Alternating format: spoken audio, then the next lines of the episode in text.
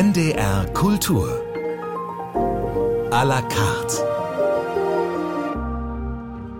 Mit Katja Weise. Rafik Shami ist ein großartiger Geschichtenerzähler, tief geprägt durch das Aufwachsen in Damaskus und die mündliche arabische Erzähltradition. Immer wieder schreibt er sich dorthin zurück, denn inzwischen lebt Shami ja seit über 50 Jahren in Deutschland und zählt hier zu den erfolgreichsten Autoren. Sein neues Buch heißt Wenn du erzählst, erblüht die Wüste. Rafik Shami, ich freue mich sehr, dass Sie hier sind. Herzlich willkommen. Vielen Dank, ich bin gerne da. Mit diesem Buch hat es ja eine besondere Bewandtnis, darüber wollen wir sprechen. Ich finde den Titel unglaublich schön. Wenn du erzählst, erblüht die Wüste. Haben Sie die Wüste je blühen sehen, Rafik ja, Shami? Ja, als Kind schon. Ich habe meinen Vater begleitet. Und nach dem Frühjahr kommt so ein ganzer, wie ein Teppich, ein kleiner Teppich. Der lebt nicht lang, aber das ist Beweis, dass das Leben auf den Regen lauert und wartet auf die ersten Tropfen, damit er sich zeigt. Also ganz schöner Anblick. Welche Farben haben Sie in Erinnerung? Also gelb, äh, schneeweiß und ab und zu eine rote, äh, rote Blüte, aber ganz selten. Gelb und weiß. Wahnsinnig schön. Im Deutschen gibt es ja so äh, diese Redensart, du hast eine blühende Fantasie, die ist mir eingefallen bei dem Titel. Gibt es das im Arabischen eigentlich auch? So genau nicht, weil die Araber so viel Fantasie haben. Also die loben das nicht. Aber gemeint ist es auch, blüht die Wüste in den äh, geknickten Herzen, in den einsamen Herzen, die wie eine Einöde sind. Und durch Erzählen, durch das, äh, das zauberhafte Wort, kann dieses Herz wieder äh, erfrischt werden und wieder ins Leben zurückkommen. Dieser Titel, den ich so schön finde, stammt ja nicht von Ihnen, aber darüber gleich mehr nach Musik von Johann Sebastian Bach. Wir hören die Choralbearbeitung von Wachet auf, ruft uns die Stimme. In einer Aufnahme mit den BBC Philharmonic unter der Leitung von Matthias Barmatt. Warum dieser Wunsch, Rafik Shami? Ich äh, betrachte Bach als ein äh, der genialste Musiker aller Zeiten. Also, und ich habe sein Gesamtwerk bei mir. Und immer wenn es düster wird, höre ich Bach. Dann wird es wieder besser.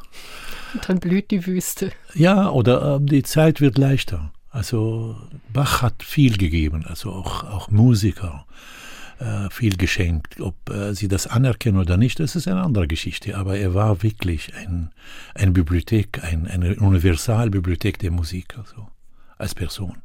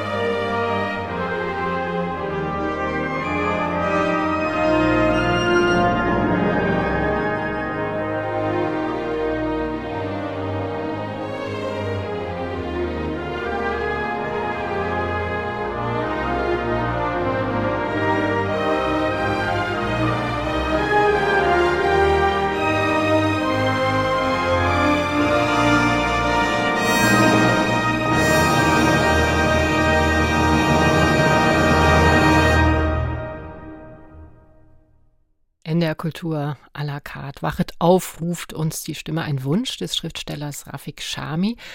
Ich vermute, Herr Shami, während Sie an Wenn du erzählst, erblüht die Wüste geschrieben haben, haben Sie aber doch andere Musik gehört, oder? Ja, ich höre oft nonverbale Musik, also ohne Lieder, weil das mich ablenkt.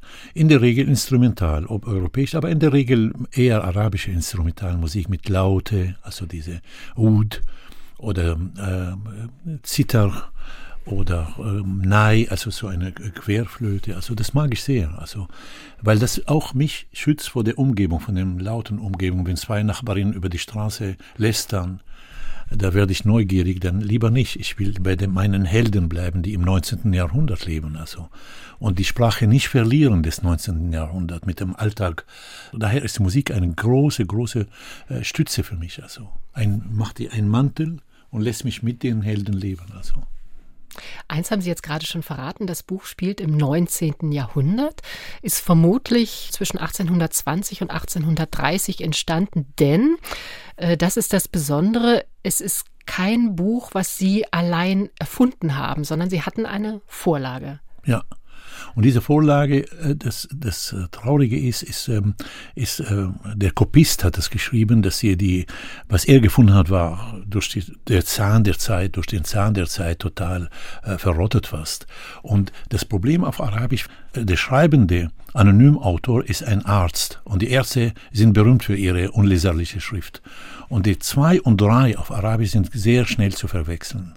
Und ähm, deshalb ist es ungefähr so in dieser Zeit. Er blieb anonym, aber sein Buch ist einzigartig, weil er mit erhobenem Haupt nicht den Europäer nachahmt. Das ist eine ganz tiefe äh, Geschichte in dem Sinne, dass er entschieden hat, orientalisch zu erzählen, nach dem Vorbild der großen Meisterin Scheherazade und nicht nach äh, Balzac oder nach äh, Thomas Mann oder irgendjemand, was unsere Autoren durch die Kolonialisierung der Köpfe also die Kolonialisierung in der Form von Soldaten erkennt man sofort. Aber die Köpfe, wenn sie kolonisiert sind, 100 Jahre lang, französische und englische äh, Kolonialherren, dann fangen wir an, also wirklich nur noch die europäischen Vorbilder nachzurennen und äh, dann entstehen nur Zwerge. Die werden gut verkauft, aber der Autor wollte nicht. Der hat wirklich eine Geschichte, die genau nach dem Modell von Sherazade läuft.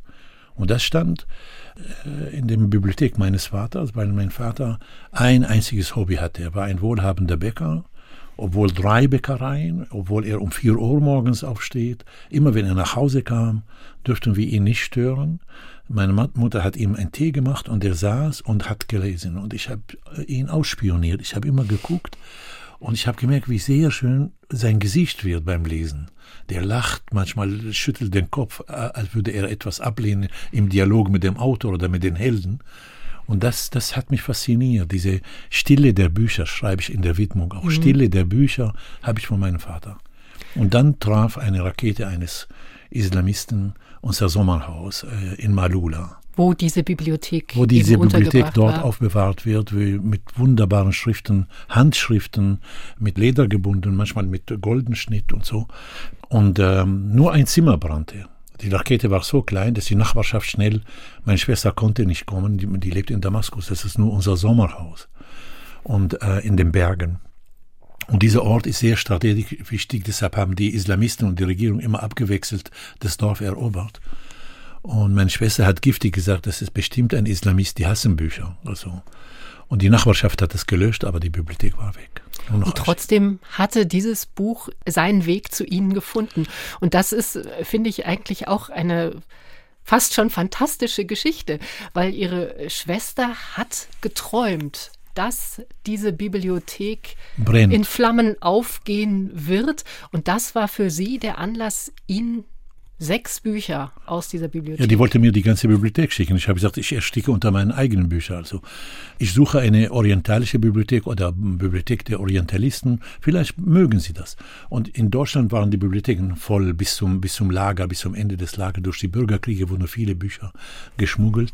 Und dann fand ich in Leiden, in der berühmten Universität Leiden, jemand, der interessiert. Und dann habe ich gesagt, dann holen wir sechs Bücher erstmal aus allen Gebieten. Und dieses Buch ist mir aufgefallen, der war nicht edel, der war ganz simpel.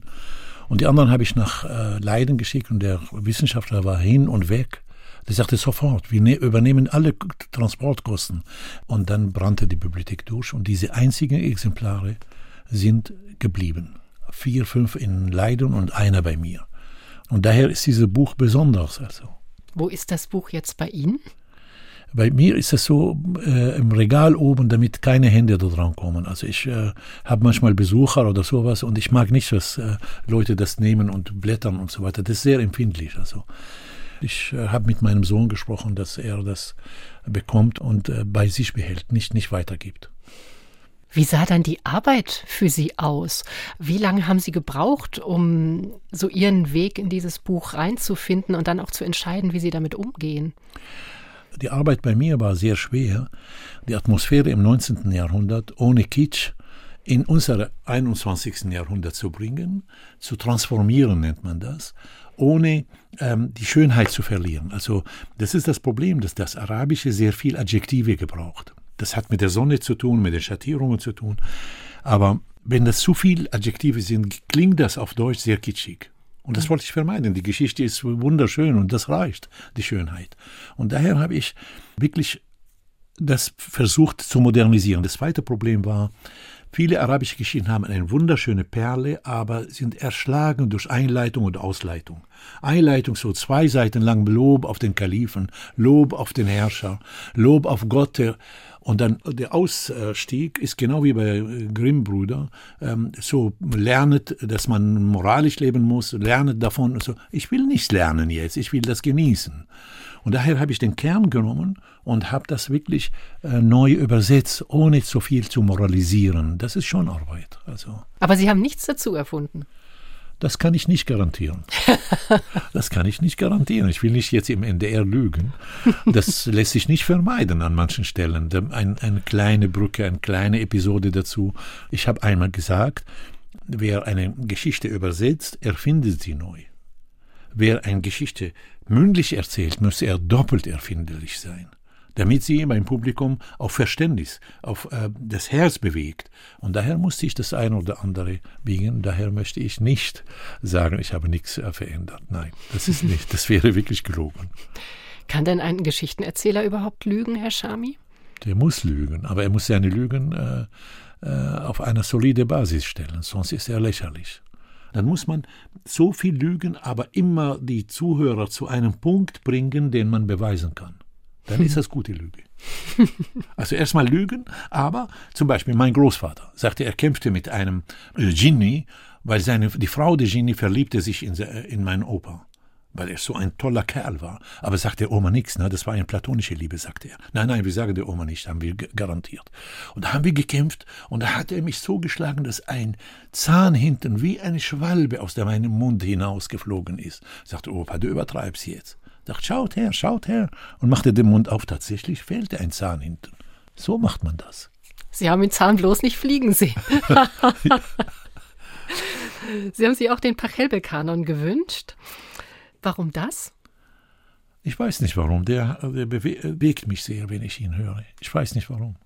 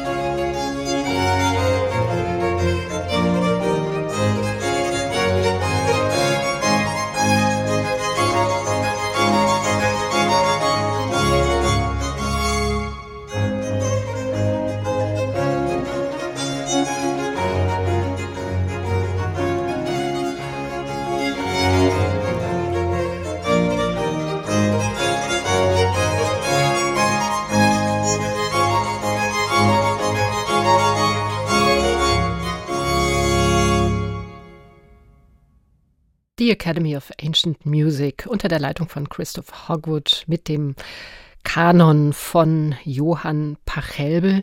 Wie ist das eigentlich bei Ihnen, äh, Rafik Shami, wenn Sie schreiben? Ein Kanon lebt ja von diesem Prinzip, dass die Stimmen nacheinander einsetzen. Gibt es da auch ein Prinzip, also wie Sie Stimmen zusammenfügen? Nicht, dass ich kannte, nein. Nein. Ich glaube, es gibt ein Prinzip der übergreifende Geschichten, eine in die andere, eine in die andere, aber der Faden muss dann zurück und das wieder, das kann man als Kanon, also weil die Geschichten einander überlagern und über, ähm, überstülpen manchmal. Und äh, ohne diese Geschichte wäre, äh, wäre das sehr arm. Also man spricht, glaube ich, oft und ich finde das eigentlich sehr passend von einem Mosaik, Mosaik von Geschichten. Ja, ja. Das passt auch äh, hier zu dem neuen Buch, wenn du erzählst, er blüht die Wüste. Da ist sogar ein Mosaik aus, ich glaube, einem syrischen äh, Kloster auf dem Cover und wie ein Mosaik funktioniert ja auch dieses Buch. Also es gibt Genau. diese Rahmenhandlung. Genau, genau. Und zwar geht es um eine Prinzessin, die glaubt, dass sie an dem Tod ihrer Mutter mitschuldig ist und danach in, man würde heute wahrscheinlich sagen, in eine tiefe Depression Richtig. fällt. Und ihr Vater, König Sali, ein sehr kluger, gütiger Herrscher, versucht also alles, um ihr zu helfen. Es funktioniert über Jahre nicht, kann man sagen, bis ein Geschichtenerzähler bei ihm vorstellig wird, Karam, ein Hakawati, ein Kaffeehauserzähler, und der sagt, ich werde deiner Tochter so lange erzählen, bis sie wieder Freude am Leben bekommt. Sind Sie eigentlich auch ein Hakawati? Ja, sehr gerne. Und zwar, ich glaube fest dran, dass erzählte Geschichten eine Zauberwirkung auf die Seele haben. Wir müssen nicht jetzt ähm, das so äh, Bier ernst nehmen, ja, ma- man ist depressiv, dann hört man eine Geschichte und wird geheilt. Das ist schon sehr, sehr herabwürdigend für diese Kunst. Das muss sie nicht können.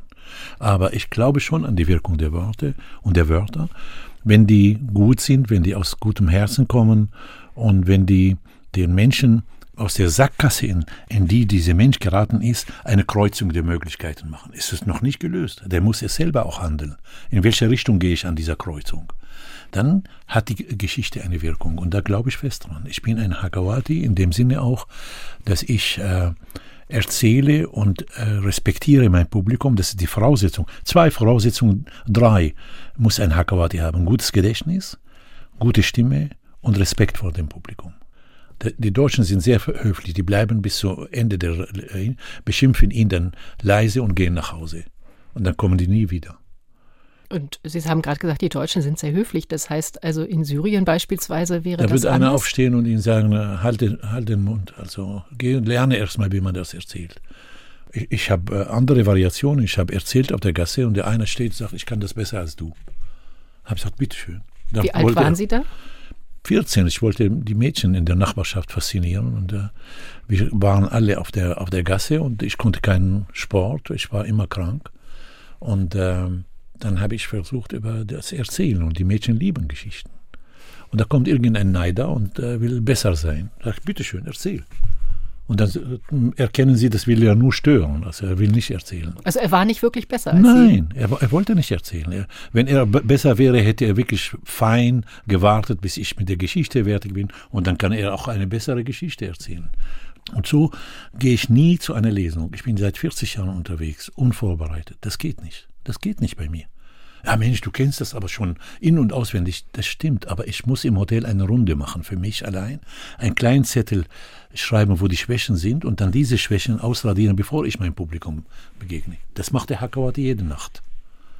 Was ich sehr spannend finde an diesem Buch, ist, dass wir ja nicht einen Hakawati haben, der all diese Geschichten erzählt, sondern es sind ganz, ganz viele Menschen, die Geschichten erzählen. Weil er sagt, ich kann das gar nicht alleine schaffen. Wir müssen alle zusammen erzählen. Also da kommt der Stadtkutscher zu Wort, da kommt der Friseur zu Wort, da kommt die Lehrerin zu Die Wort. Hebamme, der, die Bademeisterin, die kommen alle zu Wort, ja. Das haben Sie nicht erfunden. Das war im Original schon so. Vielleicht, ja.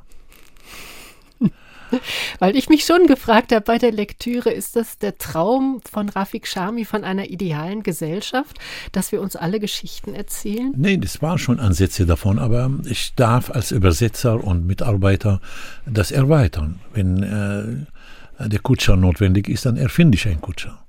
Das ist kein Problem. Und so habe ich diese Variationen manchmal etwas nachgeholfen aber nicht jetzt äh, grundsätzlich erfunden. Nein, die Geschichten gibt's. Die 100 Stellen stehen am Ende des Buches, wo die Geschichten herkamen, stehen auf Arabisch für jeden Forscher. Also. Ja, ich, ich, konnte sie jetzt nicht lesen, weil nein, ich das nein, Arabischen das, das sollen die, diejenigen, die wirklich spezialisiert sind. Also Entschuldigung, für uns als Genießender brauchen wir das nicht. Also, aber wenn jemand will, wo die Geschichten herkommen, da sind ja die Bücher dafür. Hören Sie lieber zu oder erzählen Sie lieber selbst? Nee, ich höre lieber zu. Und erzählen tue ich nur professionell. Also in der Familie muss ich äh, mich durchkämpfen, weil äh, ich habe eine erzählende Frau und einen erzählenden Sohn. Also da muss man äh, die Hand hochheben, damit man da dran kommt. Und äh, erzählen tue ich in dem Saal, wo ich auftrete, wirklich allein. Also da ist das deutsche Publikum sehr, sehr angenehm, also höflich und angenehm. Ich mag das. Musikalisch machen wir jetzt einen Riesensprung. Straßenbahn des Todes, Element of Crime. Ist das Ihre Lieblingsmusik oder kommt die auch aus der Familie? Nein, nein, das ist meine Lieblingsmusik. Ich habe äh, Sven Regner getroffen und äh, der hat mich fasziniert als Mensch. Und äh, vorher, muss ich gestehen, kannte ich ihn nicht. Aber vor etwa zehn Jahren haben wir uns kennengelernt bei einem gemeinsamen Auftritt. Und er hat mir diese CD geschenkt und seitdem bin ich ein Fan von ihm. Also ich, ich höre ihn sehr gern.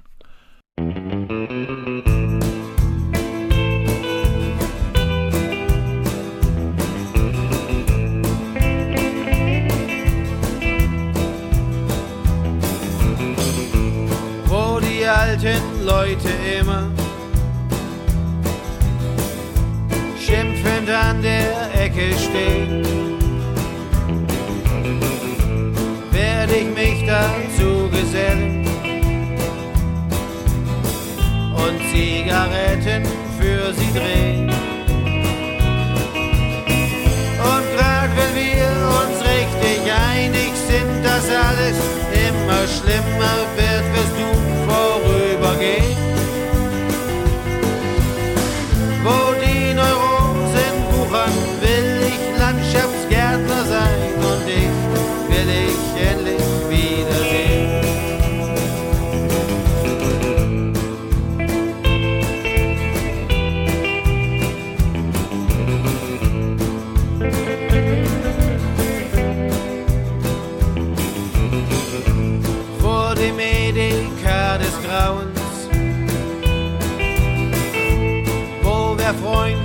freundlich ist, verliert,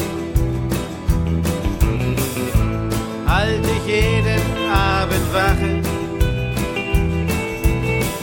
auf dem Container für Papier.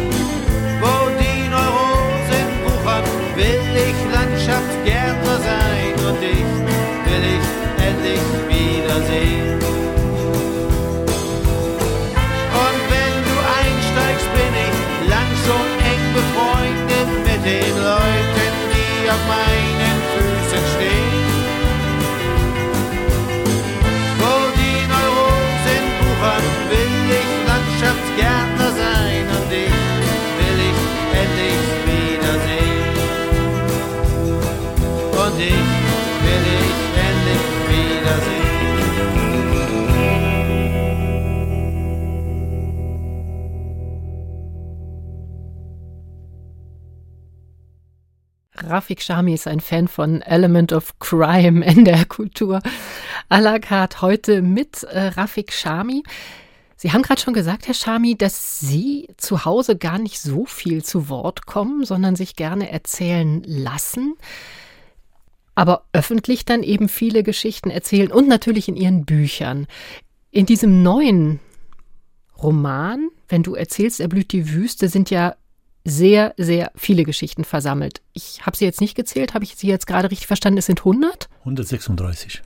136. Kannten Sie manche davon auch schon? Ja, die sehr populär sind, ja. Weil die ja in der Gegend entstanden sind. Vielleicht variiert, vielleicht besser, vielleicht schlechter, aber das sind schon einige bekannt. Nicht viel, aber einige schon. Es ist schon, ähm, wenn man so in diese Märchenwelt schaut, ja ein bestimmtes Reservoir von Geschichten, das auch durchaus international immer wieder angezapft Richtig, wird, oder? Ja. ja. Zum Beispiel eine Papagei-Geschichte, die den Papagei sehr klug äh, macht. Es gibt ein extra Buch in Persien über Papageien, Papageiengeschichten. Da kann man schöpfen, so viel wie man will. Hunderte von äh, Geschichten über Dummheit und Klugheit der Papageien. Und da glaube ich, das kursiert äh, durch alle Kulturen, aus Indien kommend oder aus Persien kommend, durch die arabische Welt nach Spanien dann. Das kursiert, also diese, diese. Zumal das Papageienbuch äh, gab es auch sehr früh in Europa auf Latein. Also das ist schon, ja. Sie haben ja schon äh, vorhin gesagt, moralisieren wollen Sie nicht. Und trotzdem ist es ja so, dass eigentlich in jeder dieser Geschichten eine Moral versteckt ist, die natürlich verkleidet ist in dem Gewand des Märchens oder der Fabel, Parabel, wie auch immer, und trotzdem ja einen Wert hat auch über die Zeit hinaus. Welche sind da für Sie besonders wichtig? Also ähm, ich gebe Ihnen recht, jede Geschichte, auch eine seichte Geschichte hat ihre Moral, also weil die zeigt irgendwelche heruntergekommene Werte der Menschheit. Am besten sind die äh, Moralelemente, wenn sie verdeckt sind, wenn sie nicht mit Zeigefinger herkommen. Daher habe ich einmal gesagt, ähm, Lachen ist ein Schmuggler von Gedanken. Bei einer humorvollen Geschichte verinnerlichen Sie die Moral der Geschichte lachend zehnmal besser, als wenn ein Prediger von der Kanzel herab mahnend und äh, drohend uns also beibringen will, wie schön äh, der Umgang miteinander, wenn der humanistisch wird. Nicht wahr? Ich lege Wert auf einen respektvollen Umgang miteinander, nicht auf Liebe. Liebe kann kommen, aber Respekt ist für mich viel, viel wichtiger. Ähm, ich lege viel Wert auf, auf humanistische äh, Gesellschaft, die wirklich äh, die Schwachen unterstützt, die äh, Starken mahnt, dass sie nicht noch stärker werden, nicht noch äh, gewaltsam werden und so. Darauf lege ich großen Wert. Aber ich versuche das zu schmuggeln manchmal mit einer heiteren Geschichte, manchmal mit einer sehr spannenden Geschichte. So zum Beispiel die Begegnung zwischen dem Kaiser von China und Alexander dem Großen. Das ist eine bekannte Geschichte, wo der Kaiser von China verkleidet wie ein Diener Alexander sucht und mit ihm redet, ob er nicht an der Grenze China stehen bleibt und äh, er soll Bedingungen machen, was für viel Geld. Und am nächsten Tag äh, wachte Alexander auf und eine Riesenarmee der Chinesen umzingelte ihn. Also der hatte kein, keine Flucht. Und da kommt der Kaiser und bringt das vereinbarte Geld und sagte, es ist nicht so, dass wir schwach sind, aber ich wollte den Krieg sparen für uns beide. Und Alexander war hin und weg von diesem wunderbaren Menschen, lehnte das Geld ab und äh, schloss die Freundschaft mit diesem Kaiser und kehrte zurück. Also. Und das meine ich, so eine Geschichte kann uns vielleicht auch heute über die Kriege heute etwas sagen. Also, dass der Frieden sehr teuer ist, egal wie schlecht und wie unhaltbar ist, aber immer besser als jeden Krieg. Also, aber manchmal ist es schwer zu, äh, zu erzählen, ohne zu moralisieren. Also, das ist schon eine Aufgabe der Erzähler, wie sie das so rüberbringen. Hier haben wir jetzt einen klugen Mann. Ich finde, in vielen Geschichten sind vor allem die Frauen klug. Ja, weil das die Wahrheit ist. Die Wahrheit, die jahrtausendlang verschwiegen wurde. Also ich halte meinen Vater für ein belesener Mann, aber meine Mutter war klüger. Das wussten wir alle in der, in der Familie. Und immer wenn sie ihm einen Ratschlag gab und er nicht befolgt hat, fiel er auf die Nase. Immer. Würden Sie sagen, ich bin ein belesener Mann, aber meine Frau ist klüger als ich? Ja. Meine Frau ist klüger als ich. Das ist, ich äh, lese vielleicht äh, zweimal so viel wie sie, aber die hat andere Antennen. Die begreift Sachen emotional schneller als ich. Das muss man anerkennen. Das ist nicht herabwürdigend, Selbstherabwürdigung. Das ist Anerkennung des anderen, braucht auch eine Stärke im Herzen. Und meine Aufgabe ist, diese Texte so zu bringen, ohne Rücksicht.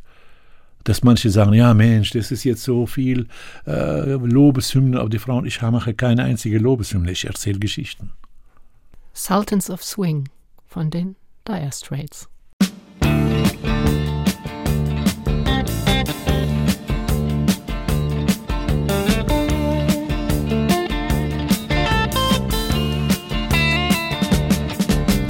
Shiver in the dark. It's raining in the park, but meantime.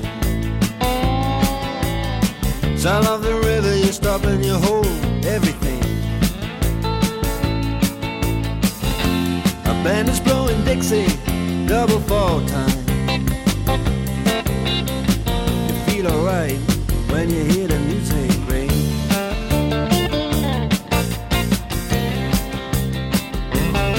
Well, now you step inside,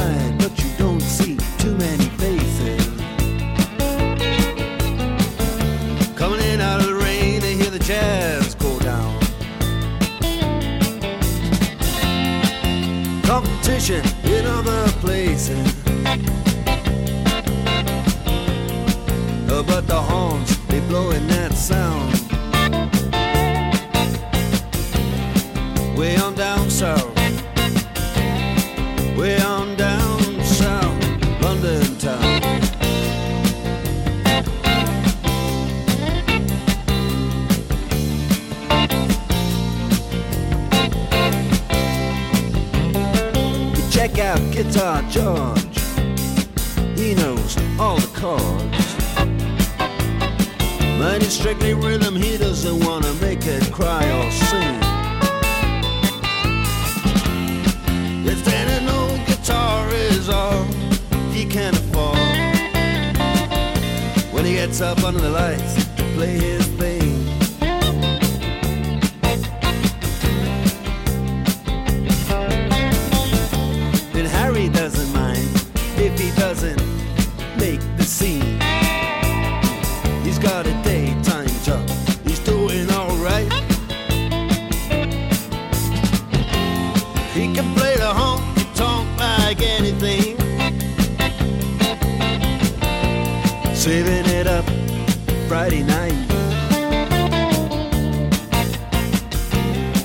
With the Sultans,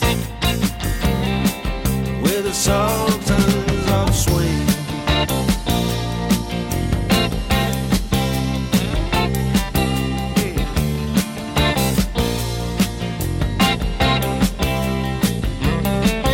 Then a crowd of young boys that foolin' around in the corner. Drunk and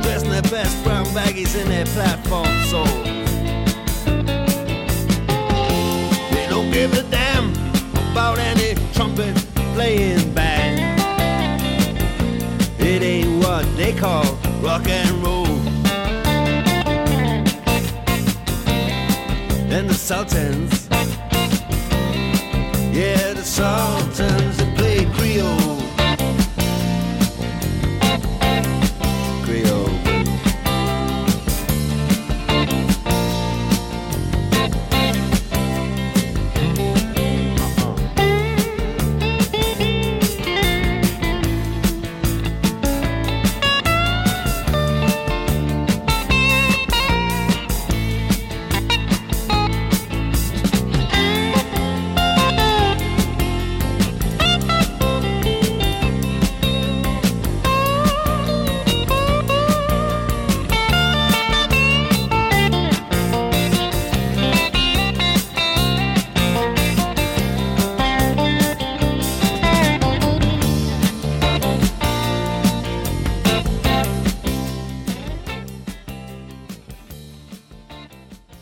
Die Dire Straits bei NDR Kultur à la carte. Jetzt müssen Sie uns noch sagen, was Sie mit diesem Titel verbinden, Rafik Shami.